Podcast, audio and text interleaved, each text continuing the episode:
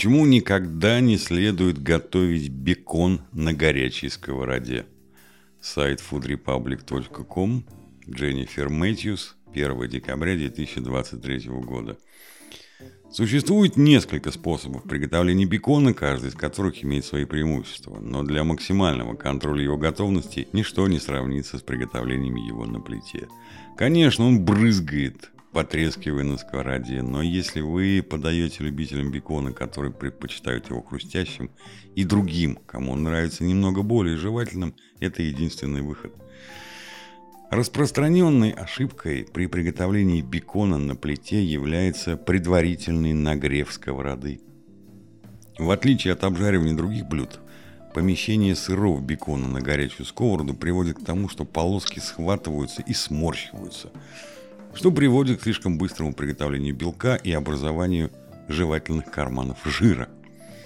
Чтобы вытопить жир и получить жевательный или хрустящий бекон, его нужно готовить медленно. Поэтому очень важно начинать с холодной сковороды. Когда сковорода и бекон нагреваются вместе, жир тает, а мясо становится хрустящим. Медленное вытапливание жира из бекона также дает больше капель, которые можно и нужно – сохранить для придания вкуса другим блюдам.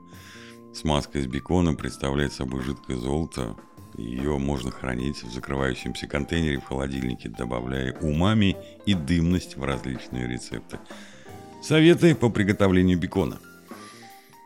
Чтобы обеспечить равномерное приготовление по мере нагревания сковороды, начните с бекона комнатной температуры – Достаньте бекон из холодильника примерно за 15 минут до приготовления, чтобы жир вытопился медленнее. Выбирайте качественный бекон, не слишком тонкий. Менее дорогие бренды часто содержат большое количество сахара, который может просто быстро сгореть на горячей сковороде. Даже если вы предпочитаете очень хрустящий бекон, для достижения наилучших результатов готовьте его медленно на среднем или слабом огне. Приготовление мяса при высокой температуре может привести к неравномерному приготовлению. Некоторые части подгорят, а другие станут жирными. Для достижения оптимальных результатов желательно не торопить процесс. Если же вы готовите бекон для большой компании, готовьте его порциями на сковороде или рассмотрите возможность использования духовки. Противень позволяет приготовить больше бекона за раз с отличными результатами и минимальным беспорядком – Переполнение сковороды приводит к тому, что мясо начинает готовиться на пару, а не становится хрустящим. Серый и вялый бекон – это просто грустно. Лучшая сковорода для приготовления бекона. Постоянно повторяющаяся тема идеально приготовленного бекона – это медленное и равномерное приготовление, поэтому выбор сковороды имеет важное значение.